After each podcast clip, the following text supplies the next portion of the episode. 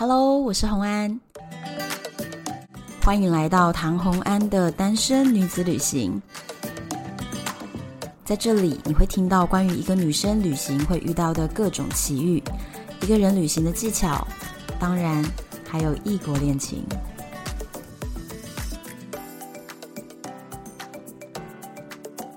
Hello，又回到了旅游的单元。由于这个月呢已经进入了鬼月，所以呢我们就有很特别的主题系列。那前面已经跟大家分享了人骨教堂，还有一些鬼故事嘛。那这今天呢，我又邀请到了很特别的来宾，要跟大家分享一下这个主题。我也是相当期待。这个主题就叫做日本阴气很重的旅游景点。不知道大家有没有非常期待的？那我当然就要邀请一个呢，已经去日本真的非常非常多次，我觉得绝对算是日本路线的旅游达人。让我们先欢迎喵爸喵妈。嗨，大家好，我是喵爸喵妈玩转地球的喵爸，我是喵妈。今天我们三个是线上连线诶。对，喵爸喵妈到底去过几次日本啊？哦，真的是数不清了。因为要不是疫情的话，我们应该是每一两个月就可能会去一次。嗯，因为我们真的是非常喜欢日本这个地方。然后我们就来聊，就是因为有一些可能我们有去过或没去过，但是我们就来聊聊看。然后有一些地方可能没去过，我们也来研究一下。好哦，好啊，好啊，好啊，这个非常符合这个月的主题。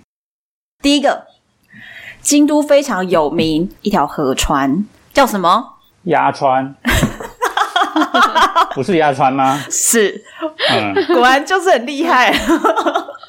然后就突然 cue 你，这个也蛮回答。好，鸭川呢，其实就是一个怨灵很重的地方，哎，真假啊？对，鸭川，可是鸭川我的漂亮哎。对我的我的印象就是，我都在旁边散步喝咖啡。之后我觉得你这个第一个景点有点完全不觉得，对，不觉得有印象。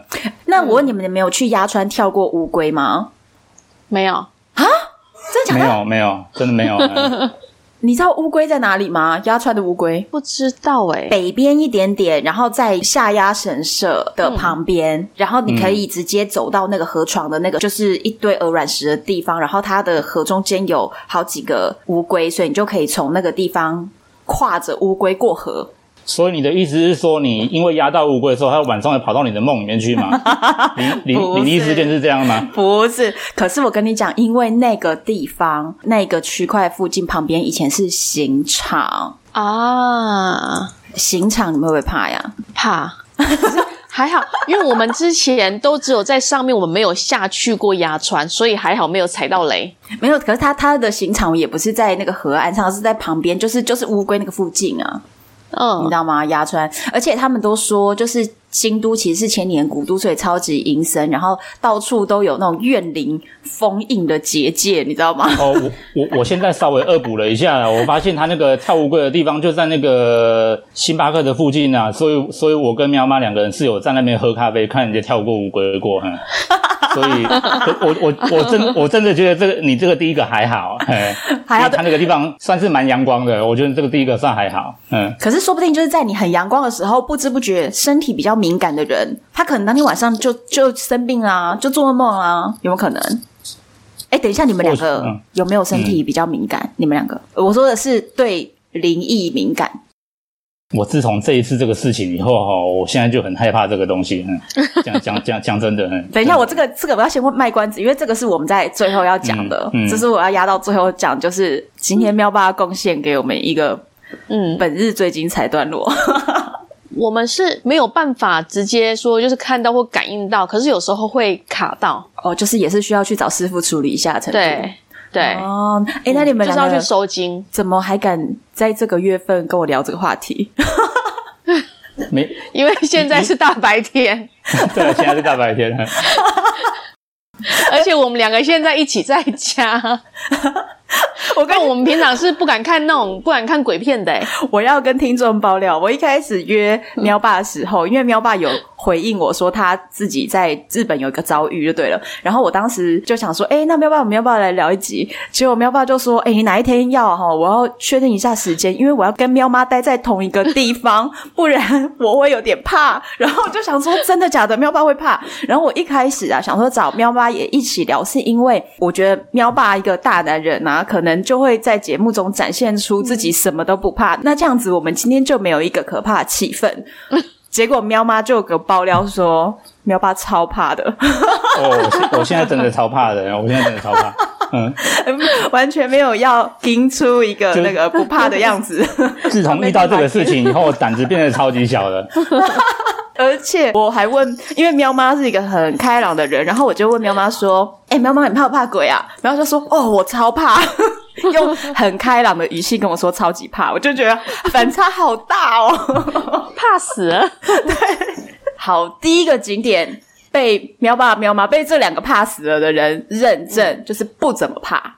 对，我觉得这个只有半颗星，嗯，连一颗星都不到，嗯，连一颗星都不到。好好好，可以，可以，可以，可以。嗯，嗯，下一个是我觉得去京都一定要去，而且我超级喜欢，而且去过非常非常多遍的地方——福建道和大社。哦，这个一定要去的啊。对啊，这个就是你第一次到京都一定要到的地方啊。对啊，非去不可。那你们去几次？两次。哎，这两次。我好像也是去过两次，因为我真的超级喜欢这个地方了。我觉得它的那个千本鸟居，对，太强大了，就是拍照好美哦。可是我觉得这，我觉得这个地方，嗯，灵异指数就要给两颗星或三颗星了，因为我觉得它它有分前半部跟后半部，嗯嗯，就是它它那个鸟居的话，它。一开始前几百公尺的话，就是比较大型的鸟居，然后到中中半部的时候会混杂一些那个当地人的那个坟墓。哦，那通常如果是一般观光客的话，走到那个坟墓那个地方，我觉得你就你就应该要回头。了，因为后半段的时候，因为你观光客不可能一来的时候你不可能对着那些坟墓在那边照相嘛，啊，二来的话真的是那边会比较。游客会比较少啊，然后那个地方气氛会比较会比较阴沉一点。你说的坟墓的地方是不是他先那个大型的，就是那种都是当地的那种株式会社去做那种大鸟居一段以后，会有一块小广场，然后那个地方就会挂了很多狐狸的图案的那种。呃，不是不是，就是一般当地人的的墓地，就是非常非常多的墓地，就是要到大概中段再再过去一些些。那个地方，我觉得到那个地方，你如果是一般游客，你体质比较敏感的人，你就应该要回头了。我我可能去了两次，也都没有走到那里耶。我们好像我们好像就是走到，嗯、其实真的是一开始会觉得它很漂亮，一走走走，但是走到后来会觉得真的比较有点怪怪的，我们就是就不会再继续往下走，因为它太长了，非常的长，好几公里。对，而且它后面的那个鸟居啊，其实好多都是好几百年呢。嗯嗯，对，对。不过这个地方我会非常建议说，你要一定要租和服去了。因为那个章子怡的那个《艺伎回路》就在这边拍的嘛，它有一个地方是比较大的鸟居，然后继续往前走会分成两条那个比较小的鸟居。对。啊，如果是在那个地方，你带一个广角进去啊，在那边就是穿的和服在那边拍的话，你可以一次拍到好几百个鸟居，然后跟你的那个人在那边。啊，你选一件比较颜色比较鲜艳的和服的话，然后带一把那个日本的那种纸伞啊，嗯，那个拍起来会非常漂亮。嗯啊、哦，真的、嗯，对对对，这个地方就是拍照也很漂亮。但是你你想要灵异一点，你你再继续往下走，走到坟墓那边的话，就是你要灵异也有。嗯，我以为你要说你想要灵异一点，可以租白色和服。没有，可是可是日本的白色是结婚的。啊、嗯，对对。对不对？所以所以其实日本人是觉得白色是喜庆的颜色。嗯，那个那个地方我特别喜欢啊，是一个是我觉得那个鸟居实在太壮观了，然后另外一个是我觉得它它在一开始进去的大殿的地方，嗯，那个会马跟你走到千本鸟居中段有一个停的地方的那边的会马是长得不一样的。哦，对，哎，对，对不对？嗯、然后要到鸟居走一段的那个小的供奉亭、嗯、那边的会马，就是狐狸的脸。嗯嗯，对。然后我就对那个会马非常非常的喜爱，就是狐狸脸的会马，嗯、所以我我就是喜欢那边。可是、嗯、可是后来比较阴的，就是要再往后走嘛，对不对？对对对对对，嗯。我从来没走过去那边，因为我就是一个腿力不太好的人，所以需要走路我都不走。哦，好，我都各种理由。这个这个。这个 大家都知道哈，真的，居然被大家都知道了。嗯、然后呢，可是那我跟你讲说，它这个地方可怕是在什么地方？因为呢，日本的这个宗教其实很有趣，就是日本的宗教里面认定啊，万物皆是神。对，嗯、神道教神道教，对，石头也可以是神。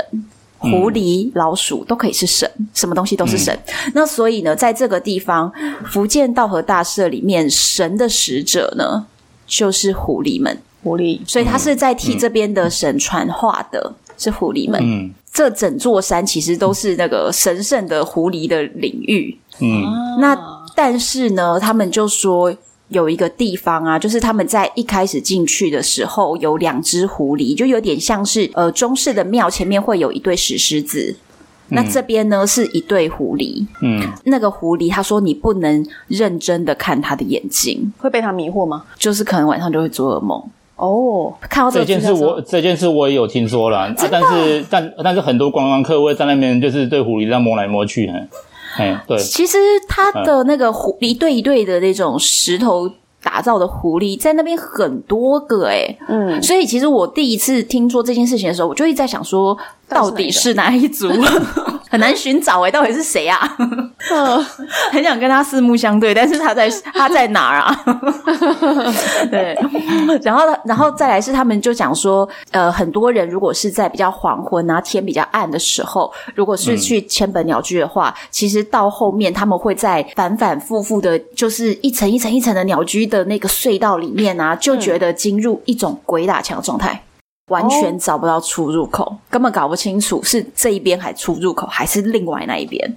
嗯，就已经分不清方向，嗯、就鬼打墙了。出口方向，对，嗯、所以大家就讲说，如果是接近黄昏啊，最好自己要抓紧时间，赶快下来，因为那上面是一盏灯都没有的哦。嗯嗯嗯，对对对，对，嗯，所以避开晚上。哎，那你觉得，那如果你是一个就是中二的那种高中生啊，会不会想要去这边试胆大会啊？是不是？我不会，你不去是不是？我不去。我我我以前可能会的，但是我现在不会。嗯、好，所以这个地方我们就给他三颗星。哎，对，三颗星应该有。嗯嗯嗯，嗯好，下一个就是要讲的是弹岛神社。弹岛是在这个这个是在合格山啊。对，和歌山的旦岛神社，哎、嗯，你们有去过吗？这里没去过。基本上，基本上我，我我觉得，因因为那个日本环球影城每年万圣节都会有那个鬼娃恰吉的那个那个恐怖迷宫嘛。嗯，如果你对这个东西已经害怕的话，那这个旦岛神社你千万不能去。嗯，因为去了那边你可能会吓死了。那等一下，鬼娃恰吉这个你有去吗？我有去啊，我觉得算已经算算可怕了，嗯。但是如果跟这个蛋岛神社比的话，那真的是九牛一毛。可是我要先岔个题，你可不可以先给我们介绍一下你说的鬼娃恰吉到底是怎么样啊？鬼娃恰吉就是一个好莱坞的电影嘛。他就是一个小娃娃，然后半夜他会拿刀子起来杀人的那个、啊，就是那种美国的恐怖片。然后他就是会突然从奇奇怪怪的地方跑出来。嗯，对，就是一个会杀人的娃娃。嗯、那那但是你说，你说在那个环球影城的鬼娃恰吉会是一个什么样的活动？因为它就是一个迷宫，你进去以后，你就是它鬼娃恰吉会从不同的地方一直跑出来，然后就是会让你吓一跳，就是很像说你你跑到电影里面去那种感觉，就是鬼屋的概念，嗯、就是鬼屋的概念。可是是暗的还是亮的？暗的，呃，都有，不一定。鬼娃恰吉会跑出来，可是鬼娃恰吉会跑出来。鬼娃恰吉很矮耶，他会譬如说用 用线啊掉到你的面前啊之类的，类似这种的。哦，所以不是人变的，不是不是人变的，嗯，就是真的是鬼娃恰吉，可是他就会突然，比如说。突然出现在你的背后，突然出现在你眼前，突然从天花板掉下来之类的。啊、然后，然后我觉得，如果你是蛋岛神社的话，因为日本人对那个日本盔甲或是那个日本那种小的洋娃娃嘛，他们做这种东西的手艺都是非常精细的。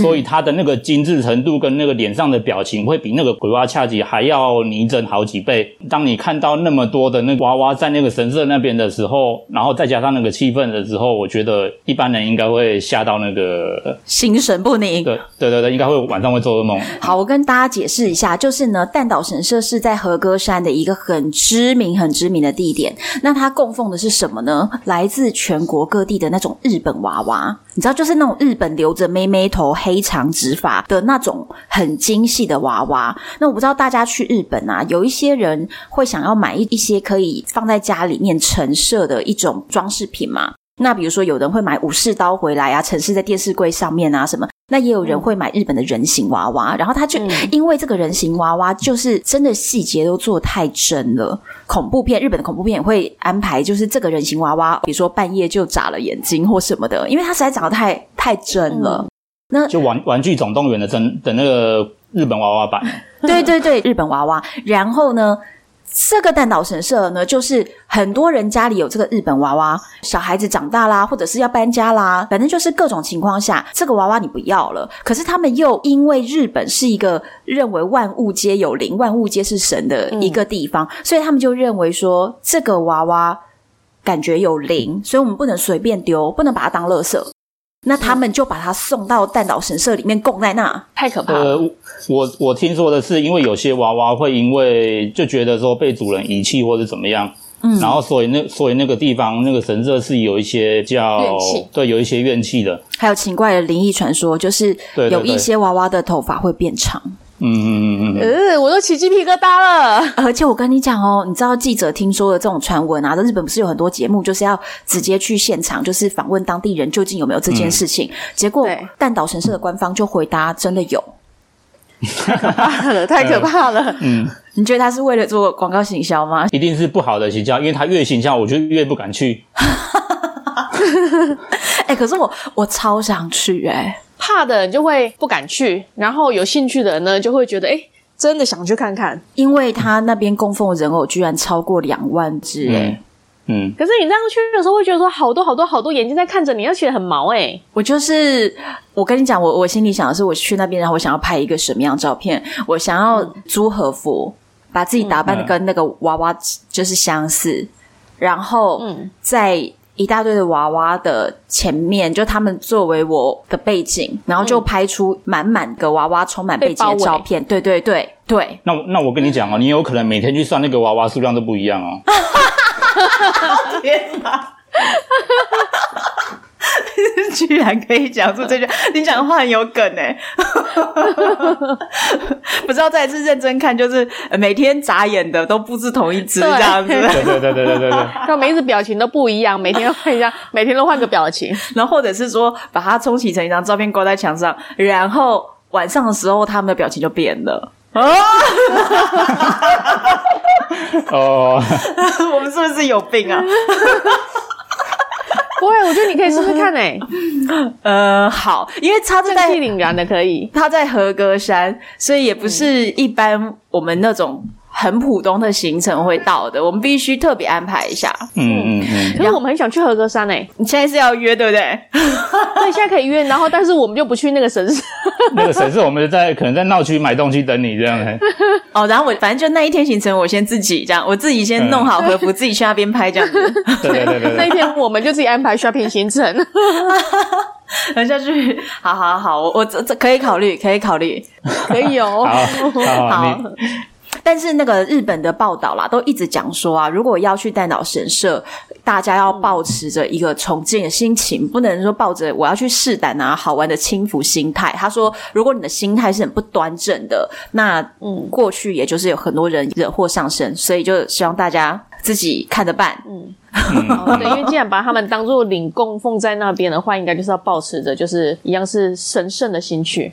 对对对对对，好，下一个。下一个呢，是在日本福冈，你们去过福冈吗？嗯，有。哎、欸，你这什么地方都去过哎、欸？我们就是日本，就是有北海道、本州、四国、九州嘛。但是我们就是北海道跟四国没去过，嗯、我们每一次去都是去本州跟九州。哦，所以你们的那个密集度很高，在这边。对，好，那我要讲的是日本福冈有一个犬鸣隧道，就是简单讲，就是可以相当于。台北人一定知道台北 有一个、哦嗯、台北那个叫什么隧道？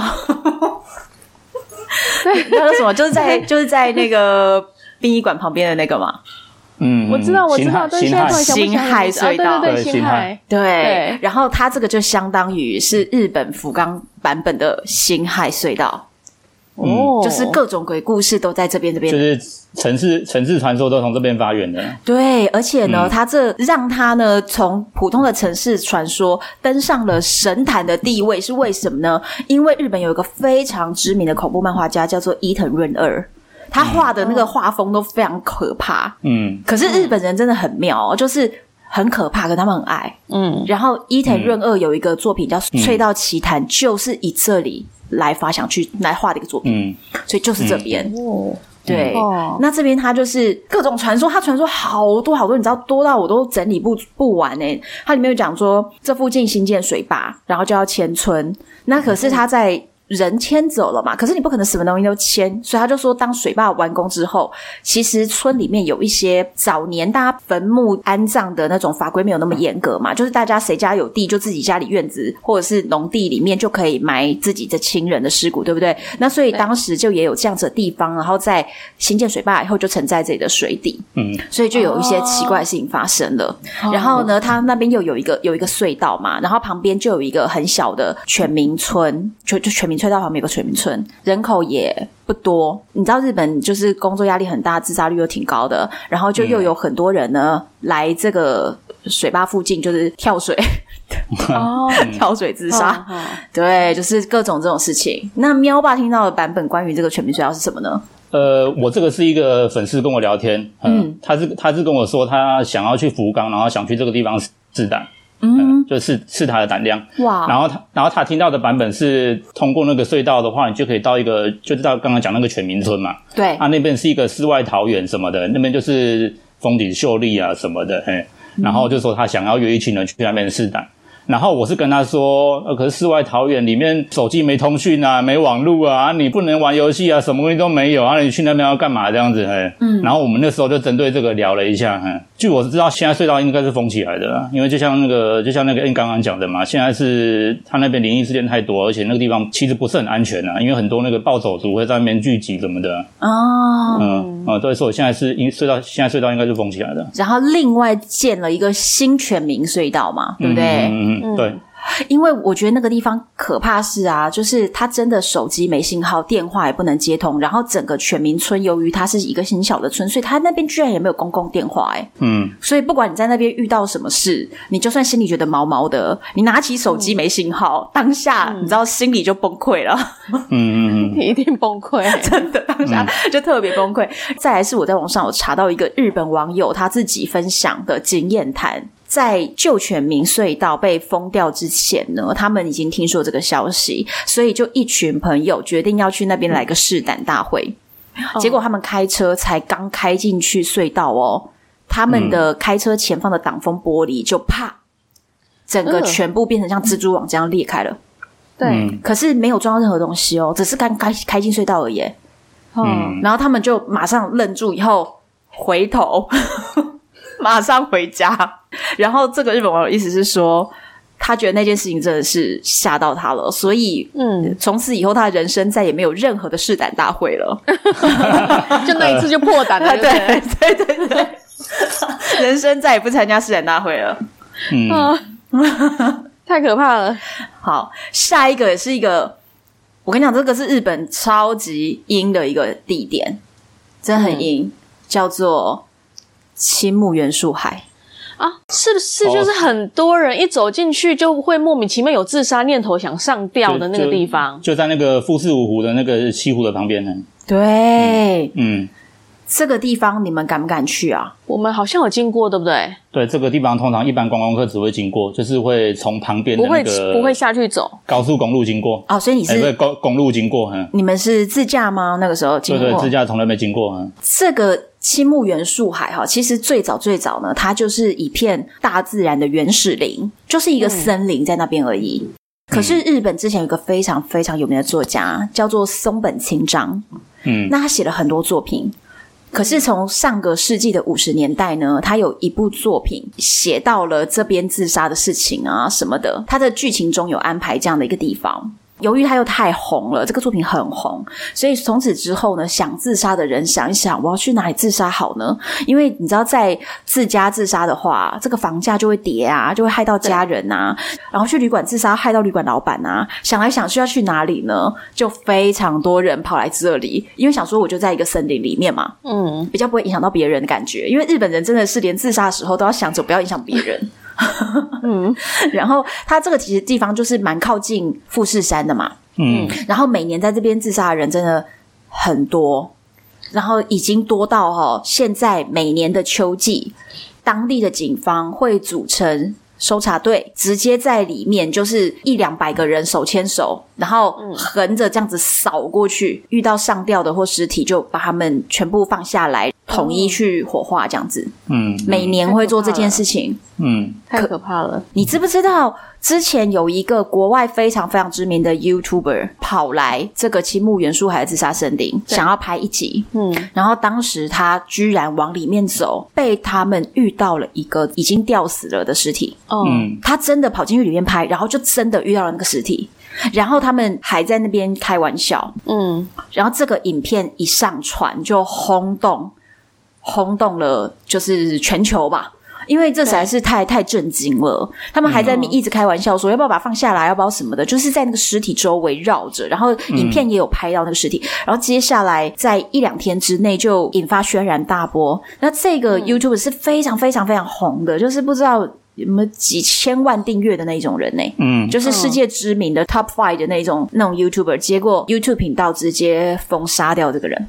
他后来就道歉，然后删影片，但是来不及了，因为大家觉得他实在太过分，太不尊重死者了。对对，太过分了，嗯、然后就直接把这个人让他在 YouTube 上面死亡，就是他不能再有账号了。嗯，然后就就有这个新闻。那我现在要跟你们讲另外一个我所知道的，就是也是跟青木原树海这个自杀森林相关的一件事情。可能三十年前有一本日本非常有名的书，嗯、然后当时在台湾。一开始也有发行，然后马上就被列为禁书了。这本书叫做《完全自杀手册》。你这样是在考验考验我们的年龄，就对了。好，我有听过了，我有听过。那你们有看过吗？没有，我没有，我没有看过。嗯，我跟你讲，我看过。嗯，可是我我要跟你讲，这个《完全自杀手册》的几个点，就是呢，他他的这个作者是一个日本人嘛，那他写这一本书的用意是什么呢？他其实，在他的序里面写的非常清楚。他说，就是成年人都有选择自己人生的权利。如果今天他觉得这个人生他不想要了，那他应该也要有选择去死的权利。嗯，哎，我我要强调，这是这是作者写的，不是我，我不是我的意见，哦，是那他就说他觉得应该，如果有人想要选择去死，他就就他的专业知识来给你一些怎么死的选项。那我如果如果你是 YouTuber 的话，这你就就就是这一段你就直接黄标了。我觉得黄标对，所以对对，这个你就黄标了。这就是为什么我们现在只能在 Podcast 讲这个啊。真的，生命生命诚可贵，嘿，真的。嗯，对，生命诚可贵。然后就还在他他这。是这样子，然后就写了一本书，然后这本书里面呢就分了非常非常多章节，就是它里面就讲到了上吊这件事，然后也告诉大家说上吊可以怎么选地点，然后也就是在选择地点的地方，巨细迷的描述了青木元素海，它里面就讲说。哦他因为他在他是想要帮助你怎么成功嘛，所以他就讲说，请你尽量打扮成一个观光客，就是你要看起来很像观光客，是想要来这边就是探险的、试胆的，或者就是一个观光客的样子。他说，因为啊，在走进青木原树海的那个范围之前呢，会有一个小村小镇，而这个地方的人呢，由于来自杀人实在太多了，这个地方的人已经被训练到，他们看着你的神情、你的状态和你的打扮。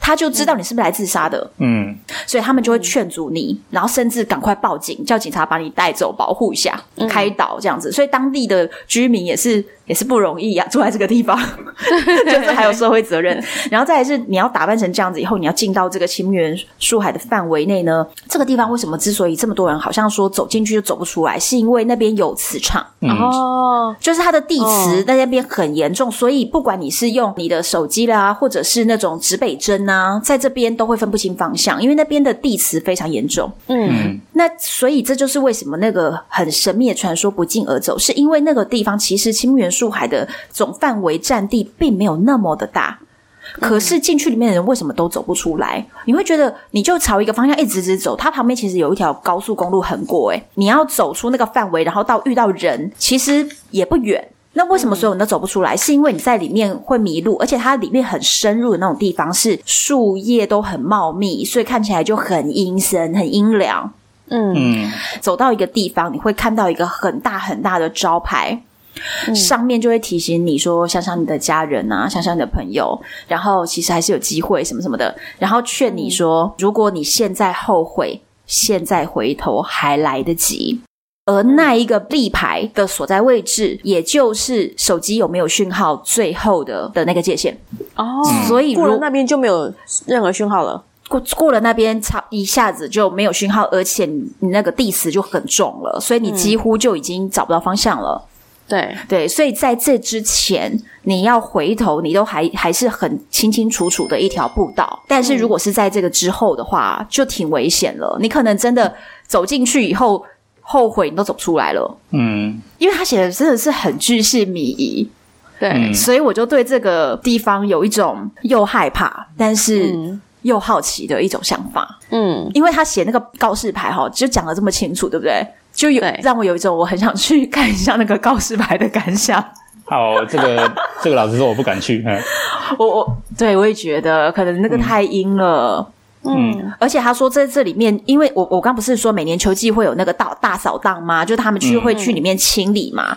对。可是呢，清理的范围并没有完全覆盖掉整个青木园的树海。嗯，所以这个清理范围依旧中间可能有一小块是怎么怎么清理都清理不到的。嗯、他说，所以也有很多人，如果你真的到这里自杀，你可能永远都不会被找到，永远、嗯、就是连每年秋季大清扫都找找不到的。嗯，所以我觉得这里真的阴气超级重。然后，哎哎，你也想去吗？我我想想算了。如如果你又想去的话，让我们很忙啊。我们跟你去日本的话，我们要排很多购物行程啊。对，你们就要一直一直购物，然后我一下这一下那的，而且你们还要很担心，就是我到底到底回来了没？对，我到底走回来了没？你知道吗？不过算了啦，还是还是不要去这地方啦。嗯，对、啊，因为我觉得这个地方怨气很重、欸，哎，对对，嗯，负能量太强。嗯，嗯，对，所以我觉得那个娃娃我可能觉得还好，但是像这个的就还算好，算了算了。嗯，好，再一个，最后一个是一个非常非常知名的吉尼斯纪录当中最大最恐怖的一个鬼屋，在富士山旁边，叫富士极乐园站立迷宫。好，由喵爸帮我们介绍一下。富士极乐园里面有两样东西很厉害啦，第一个就是它的云霄飞车。它云霄飞的，它那转的圈数跟高度，还有俯冲速度都是世界纪录认证的。嗯，然后另外一个的话，就是这个战力迷宫啊，战力医院啊。它在二零一八年以前啊，哈，是被全日本公认最可怕的鬼屋。每天在里面吓哭啊，或是吓到腿软走不出来的话，一大堆。哦，它是一个由一个旧医院去改建的。嗯。嗯，然后像一般的那个游乐园会卖那个什么一票玩到底啊，什么 pass 什么的，嘿，对。啊，他这边不一样，他这边是卖那个驱魔御手哦，就是驱魔御手，你就是他，他会在那个入口处那边卖驱魔御手，你只要把它别在身上的话，那个鬼就不会来抓你。但是驱魔御手其实蛮贵的，但是如果你胆子很小的话，你就是一定要买，就是就是你可以体验你旁边人都被抓走了，然后但是你自己没有被抓，对对对对对，就是他有在卖驱魔御守。他是用医院改的吗？然后他其实由于他是用医院改，所以去玩的人要先知道啊，你进到这个战立医院，这个医院本身有一个故事背景。你去玩的时候，你才知道你在这个医院里面是发是怎么样了，是发生什么事了。所以就是有一个故事的背景。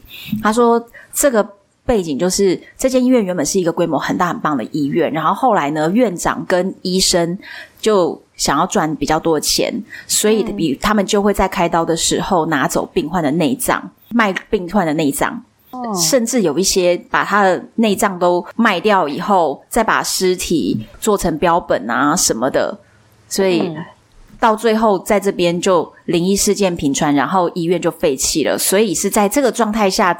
故事的架构之下来创造出这个鬼屋里面，然后它玩法就是完全没有规定的路线，就是你自己进去里面，那就整个废弃医院随你走，然后所以大家就身临其境，你可能不小心开了一个门就进到了一个手术室，或者是一开呃你你跑到地下室一看哦，可能你就看到太平间，嗯，就是各各种可能。然后他们说设计很恐怖，机关什么的都非常非常厉害，然后光影啊。嗯然后血腥场面啊，都做的非常非常的逼真，所以就是在、嗯、你在里面就会完全吓死。这样玩过的人的心得就是说呢，那个整个情境会让你忘记你其实是来一个鬼屋，你会以为那是你真实遇到的事情。对嗯，然后像是你在晚上在睡觉做梦的时候，完全进入整个梦境一样，对，起劲了。对，你已经忘记你在鬼屋里了。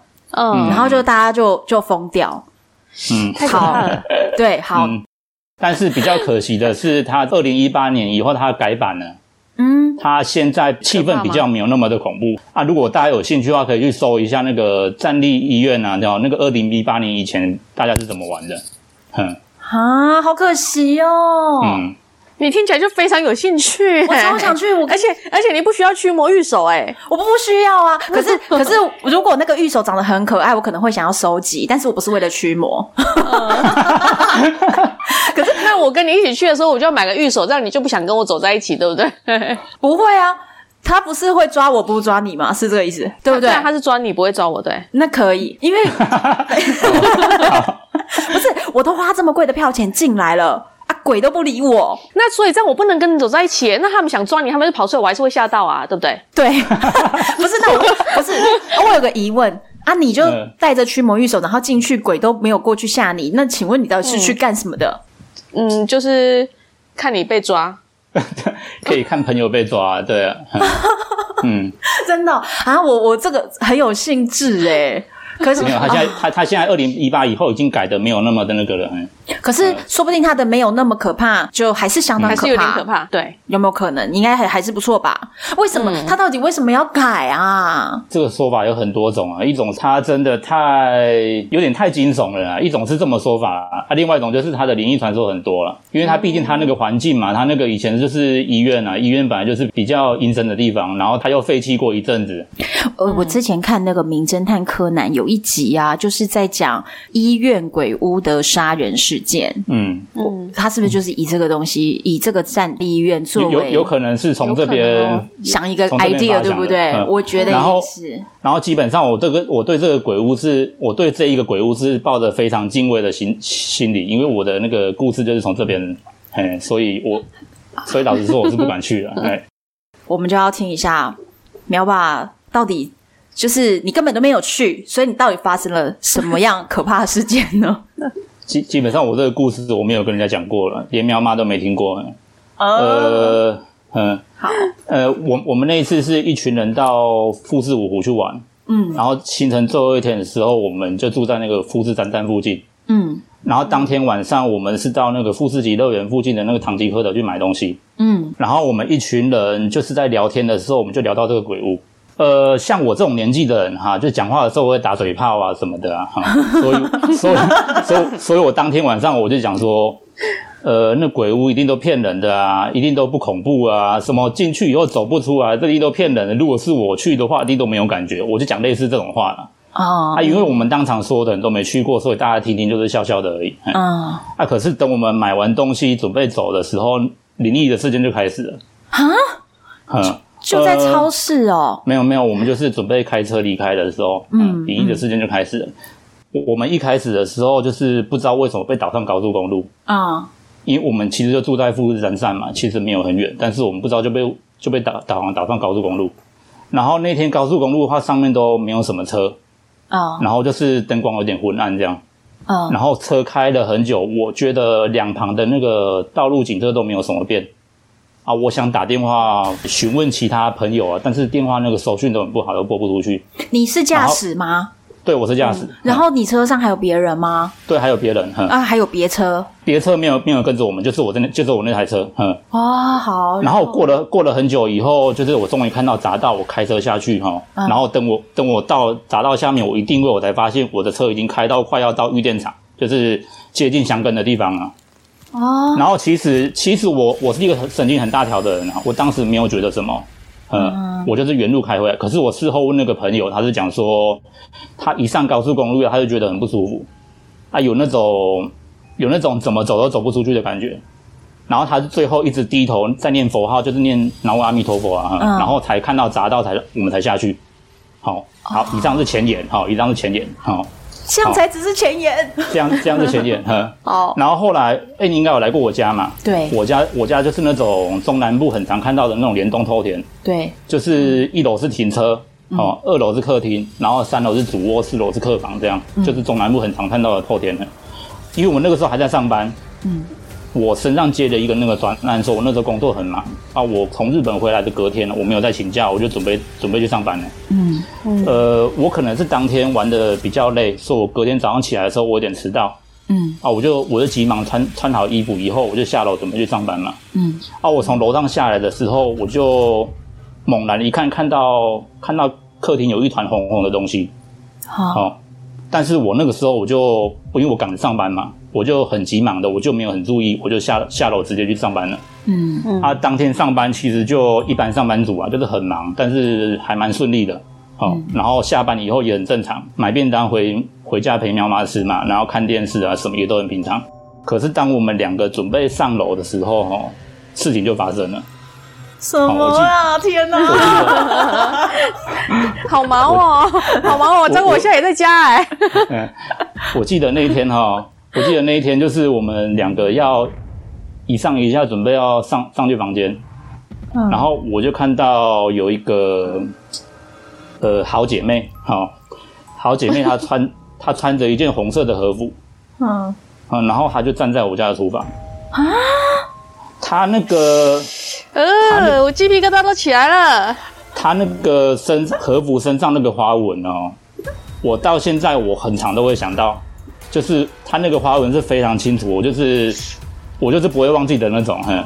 但是我们、嗯、我们台湾人有一种民民间习俗嘛，如果你你看到那个好兄弟好姐妹的时候，你不能跟他目光相对，嗯啊，你也不能你也不能跟跟其他人说，诶，你有没有看到那个哪里哪里有什么这样子？你不能你不能当场讲，因为你一讲以后，你就他就会知道说你是看得到他的，嗯，诶，有这个习俗嘛哈。然后当场啊，我就我就头一撇，假装没看到，我就把喵妈推着，我就上楼了。